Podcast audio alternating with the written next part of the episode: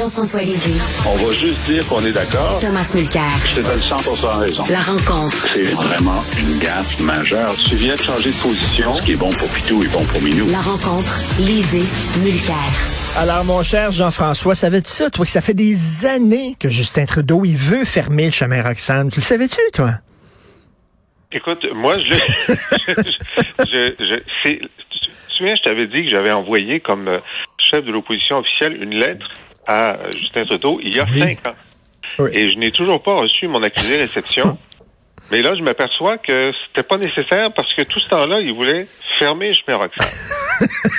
Alors, il y a aussi une, une adéquation forte entre le fait que maintenant la presse de Toronto s'intéresse à ça Ben oui. et l'intérêt soudain de M. Trudeau pour la fermeture du chemin. Ah, c'est un hasard. C'est un hasard, Jean-François. C'est un hasard, puis euh, voilà.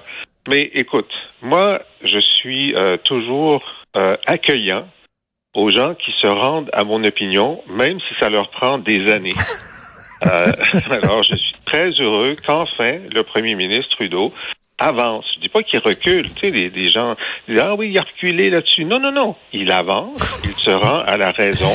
Mais, Alors, mais, il est très, il était très discret. Si effectivement, ça fait des années qu'il euh, demandait qu'on le ferme, je sais pas, moi, je l'ai pas vraiment entendu. Il faisait ça de façon très discrète.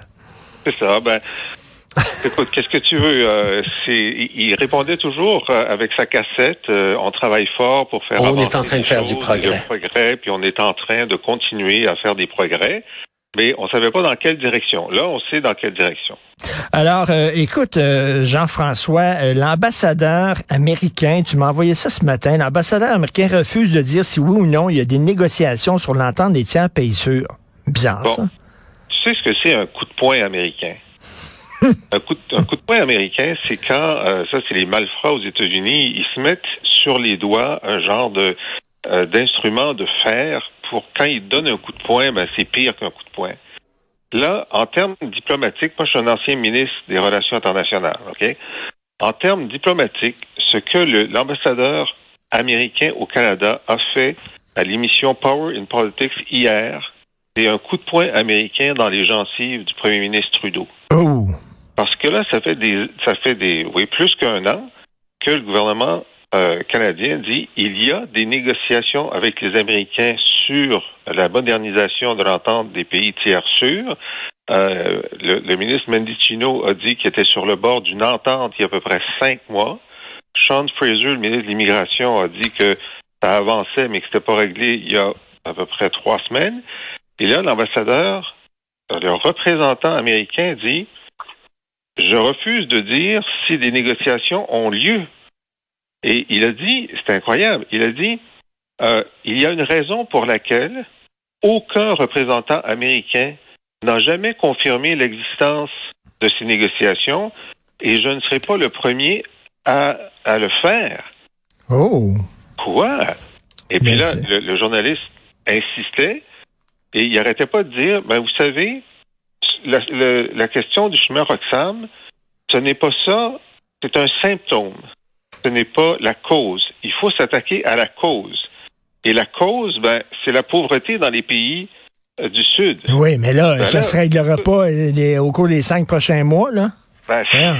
c'est au cours des Si. 50 prochaines années. Alors, imagine le pauvre Justin Trudeau ce matin, puis Mendicino, puis Sean Fraser. Qu'est-ce qu'ils vont What?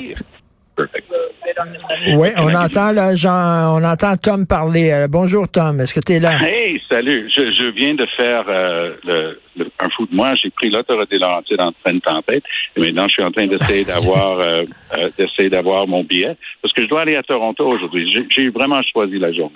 Ben oui, hein, tout à fait. Est-ce que tu savais ça, Tom, que ça fait des années que Justin Trudeau voulait fermer le chemin Roxham? Ben, il, il a réussi à le faire pendant la pandémie, comme Jean-François nous le rappelle à chaque fois. Alors, je pense pas que ce soit impossible, loin de là.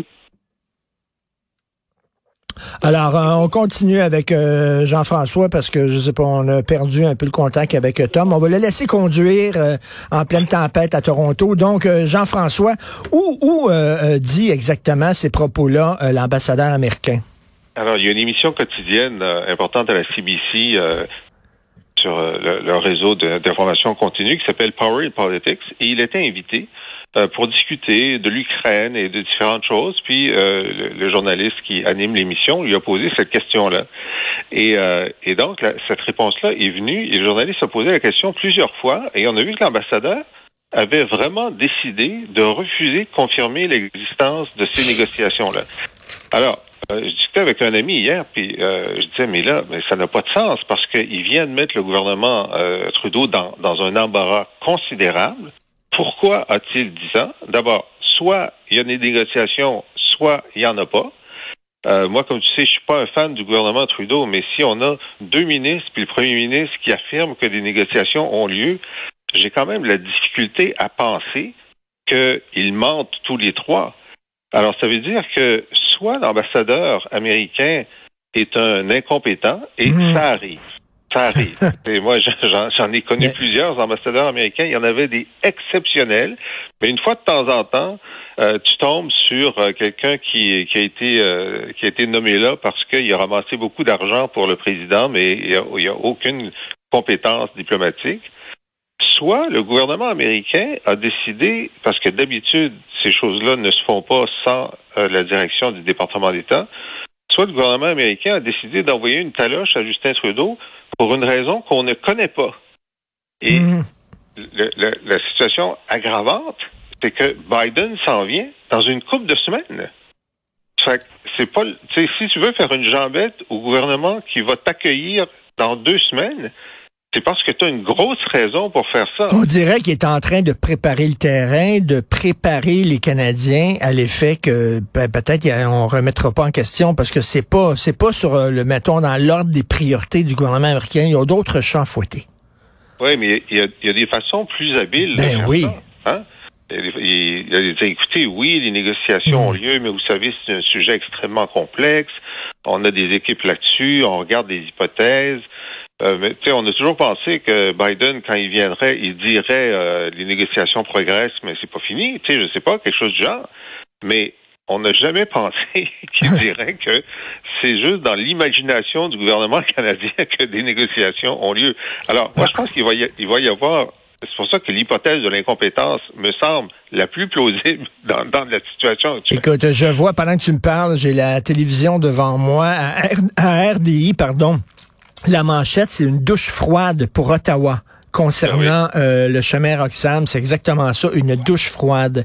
Écoute, je, je, je pose une question. C'est suite à la chronique d'Émilie euh, Émilie Nicolas dans Le Devoir aujourd'hui, où elle parle de cette star du euh, Rhythm and Blues canadien, euh, Julie Black. Alors, Julie Black, elle a chanté l'hymne national du pays lors d'un match étoile de la NBA. Et lorsqu'elle arrive à la, à la phrase Our Home and Native Land, elle a chanté Our on native land. Donc, c'est une façon de rappeler que le Canada s'est construit sur des territoires non cédés, etc. Et là, ça fait toute euh, une controverse au Canada anglais. Est-ce que selon toi, on doit changer les paroles nationales d'un hymne d'un pays pour coller mieux à l'ère du temps? Alors, c'est une bonne question. Euh, normalement, ce sont des choses qui sont plus ou moins immuables. Euh, l'hymne a déjà été changé euh, en anglais pour le parce qu'il y avait le, genre masculin était était chanté pour faire en sorte que ça puisse s'appliquer à des hommes ou à des femmes. Ok. alors, tu, tu fais ce que tu veux avec ton hymne, mais évidemment, tu le changes seulement si tu penses que c'est absolument nécessaire. Là, euh, Madame Black euh, a, fait cette, euh, cette ce changement-là donc de façon spontanée. Moi, j'ai aucune difficulté à ce que un chanteur décide de, de, faire une modification. ensuite, ce sera à l'organisation de décider s'il réinvite ou non. Tu vois, je suis, j'ai quand même une fibre rebelle et je trouve ça intéressant. Ensuite, la question est-ce qu'on devrait changer l'hymne pour euh, euh, et ça c'est à c'est à la Chambre des communes euh, que revient la, la décision. ça c'est un autre débat et je doute fort que ça soit fait, mais effectivement compte tenu de la de, de, la volonté de, de réconciliation, est-ce qu'il faudrait dire dans notre hymne que l'ensemble du territoire et du territoire autochtone Euh, hmm. En fait, c'est Ben une oui, bonne mais, question. mais, mais, mais tu sais, c'est, euh, on, on se croise souvent au théâtre, toi et moi. T'aimes beaucoup aller au théâtre et tu le sais que dans plusieurs théâtres à Montréal, avant la pièce, on dit toujours, nous rappelons que cette pièce se situe en territoire, est, est présentée dans un théâtre qui est situé en territoire non cédé, etc., blablabla. Mais là, d'intégrer ça dans l'hymne national, tu sais, euh, regarde la Marseillaise, qu'un sang impur abreuve nos sillons, c'est assez, c'est assez fort de café, ça, quand même. Mais je fais une distinction quand même. C'est une bonne question que tu poses. Euh, bon, moi, je me suis, je me suis prononcé sur cette histoire de territoire non cédé. D'abord, au Québec, il n'y a pas de territoire non cédé. Je veux dire, il n'y a, jamais eu de cession. Il n'y a, pas eu de demande de cession. Euh, on a fait des alliances. Les, Français, les Français, la Nouvelle-France faisaient des alliances de gré à gré avec euh, avec euh, les, les nations autochtones. C'est différent au Canada anglais, puis c'est encore pire aux États-Unis, bien sûr. Et moi, je pense que de, de dire qu'on est sur un territoire non cédé, surtout à Montréal, où c'est juste historiquement faux, Oui, oui. euh, ça, ça ne fait que de mettre du sel sur la plaie parce que tu es en train de dire, bon, les, les gens, les non-autochtones qui sont dans la salle, là, vous avez volé le territoire à quelqu'un, puis aux autochtones qui sont dans la salle, ben, votre territoire est volé, mais de toute façon, il va être volé pour toujours, puis on va vous le rappeler à chaque semaine au théâtre. Chose, je vois vraiment pas ce que ça donne pour la réconciliation. Ça fait juste euh, aviver les, Et- les tensions puis le ressentiment. Mais- Et, ça rappelle aussi, ça rappelle euh, entre entre les lignes, ce qu'on peut lire là-dedans, c'est que ben le pays est un, le, le Canada est un pays colonialiste qui a été construit sur le sang d'un peuple qui a été opprimé, etc. À un moment donné, comme tu dis, faut-tu le rappeler à chaque fois qu'on chante l'hymne national? Bon, alors là, la, la- la modification à l'hymne national, c'est pas la même chose. On dit euh, no- notre pays on native land. Alors, il n'y a pas de, connotation négative. C'est juste un rappel que le pays dont on chante la gloire dans l'hymne national, il est situé sur un territoire euh, de Première Nation. Euh, ça, peut même être vu comme comme une addition. Hein. Euh, ça n'a pas du tout la connotation négative de, de l'affaire du territoire non cédé. Alors, je suis plus ouvert à cette modification-là. Je ne sais pas comment. euh, c'est plus compliqué à faire en français. Mais en tout cas, s'ils veulent le faire en anglais, euh, je je me battrai pas dans les autobus, comme on dit généralement, pour m'y opposer. Écoute, un professeur, ça fait la page couverture du euh, National Post. Je t'amène là-dessus. Je sais pas si tu avais lu, euh, lu ce texte-là, mais bon, écoute, euh, ça fait la page couverture du National Post. Un professeur, dans son cours, on parlait des pensionnats autochtones. Et là, il y a un jeune, un élève qui dit, ah, c'est épouvantable parce que ces enfants-là ont été tués par des prêtres, ont été tués par des curés, etc. Et lui, il a dit, non, non, non, sais, il y a beaucoup de ces enfants-là qui étaient dans les pensionnats qui sont morts de la tuberculose, ce qui est, une, ce qui est historiquement vrai. Il dit, ils n'ont pas euh, tous été battus à mort, puis tout ça. là. Il dit, il y en a beaucoup, il y avait des mauvaises conditions de santé, effectivement, puis ils sont morts de la tuberculose. Euh, il y a eu une plainte contre lui, et une heure après que la plainte ait été logée, il y a des gardiens de sécurité qui sont arrivés puis qui l'ont escorté à l'extérieur de l'école. Il a été expulsé pour avoir dit ça. C'est ça, ça relance toute la question de la liberté académique. Ben, euh, tout à fait. Euh, et puis, euh, tu sais que le, le- le NPD a déposé un projet de loi pour euh, euh, considérer comme euh, euh, du, euh, un langage haineux, des propos haineux, euh, ce qu'ils appellent le denialism, c'est-à-dire de, de nier euh, la- la- l'existence des pensions autochtones et des mauvais traitements, ce qui est une chose, mais aussi ceux qui mettent en cause euh, le fait que ben, euh, les, les, les allégations sur euh, l'ensemble des, des, des, des cimetières et des et des euh, par exemple à Kamloops où il y aurait Oui. 200 euh, 200 enfants qui seraient enterrés dans un cimetière illégal, etc. Et pour laquelle, puis moi j'ai écrit là-dessus, moi je suis prêt à le croire. Hein, je veux dire, je pense qu'il y a des atrocités qui ont été commises euh, euh, tout au long de l'histoire, Mm. mais euh, est-ce qu'on peut faire la preuve et euh, par exemple exhumer, voir s'il y a des ossements ou non? Et euh, donc, comme il n'y a pas d'exhumation, puis là, ça fait bientôt trois ans, il y a un nombre de gens qui, qui est croissant qui se dit, ben là, euh, il n'y a, toujours pas de preuves. Là, ça devrait être une scène de crime. Pourquoi vous voulez pas vérifier les accusations oui. sont fondées? Et, et ça, le NPD voudrait euh, voudrait faire en sorte qu'on ne puisse pas dire ça, alors que ça fait partie de la conversation publique et de l'intérêt public sur notre histoire. On veut aller au fond des choses. On veut, dans vérité et réconciliation, il y a le mot vérité, puis il vient avant. Euh, et donc, pour moi, ça fait partie de la conversation qu'on doit avoir, y compris sur les pensionnats. Il n'y a aucun doute. Hein, puis le, le rapport est, est, très clair là-dessus qu'il y a des enfants autochtones qui ont été arrachés à leur famille pour les envoyer dans les pensionnats. Ça, c'est sûr. Il y a eu des mauvais traitements, c'est sûr. Maintenant, c'est vrai aussi que certains autochtones sont allés volontairement, que leurs parents voulaient qu'ils y aillent, et certains d'entre eux disent qu'ils ont eu une très bonne éducation. Et au Québec, en particulier, il y a des, il y a des résistants, appelons ça comme ça, donc des, des, des religieux qui, ne, qui étaient en désaccord avec l'idée d'enlever euh, la, la culture des Autochtones et qui, au contraire, leur enseignaient leur propre langue et faisaient en sorte que la culture soit transmise. Alors, c'est une minorité, ça allait contre la volonté de Johnny MacDonald, mais est-ce qu'on peut célébrer les résistants à la tentative de génétique oui. culturelle aussi dans l'ensemble de cette euh, de ce débat. Et l'histoire dont je te raconte, ça s'est passé dans une école de Vancouver et euh, le professeur ne banalisait pas ce qui s'était passé. Il a dit effectivement c'est épouvantable, on les a enlevés de leur communauté, etc. les a mis là-dedans. Mais tu sais, euh, même la commission vérité et réconciliation, la commission dans son rapport citait des documents qui sont aux archives nationales du Canada et qui affirment la moitié. Et là je cite le document, la moitié. Et c'est ça, c'est un, un extrait. Du rapport de la commission. La, la moitié des enfants aborigènes autochtones qui ont été envoyés dans des pensionnats sont morts de tuberculose. Donc, ils sont pas morts battus là, puis torturés par les curés, là, comme certains voudraient dire. Lui, juste pour avoir dit cette vérité historique-là, il est expulsé.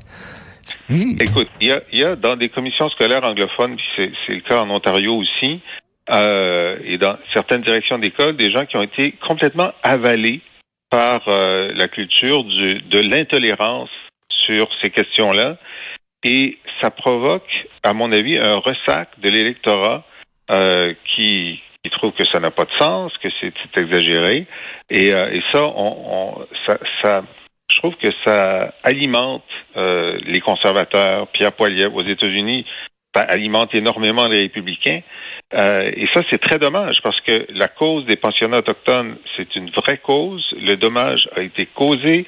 Euh, il faut réparer, mais pousser à l'extrême et refuser de débattre euh, de la proportion ou quoi que ce soit, c'est euh, nuire, c'est nuire à la volonté de réconciliation. Et c'est extrêmement dommage. Oui, c'est inquiétant ce qui se passe dans certaines universités. Et en terminant, euh, Bernard Drainville qui a parlé des maternelles 4 ans et a dit, moi, je vais vous dire la vérité, je ne vais pas bullshiter.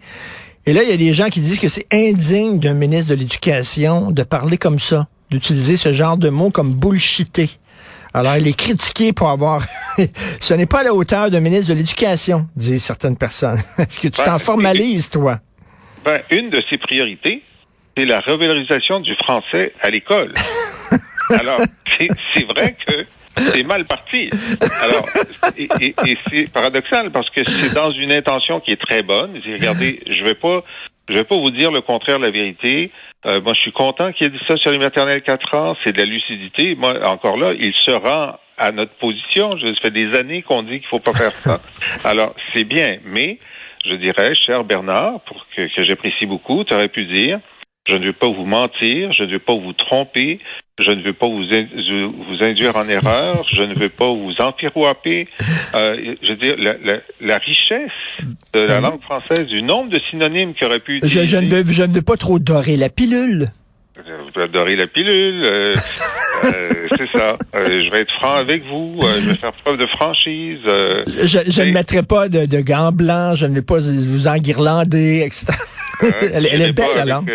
avec le dos de la même ordre. Tout à fait. Merci beaucoup, Jean-François. Bonne journée. On se reparle demain. Salut.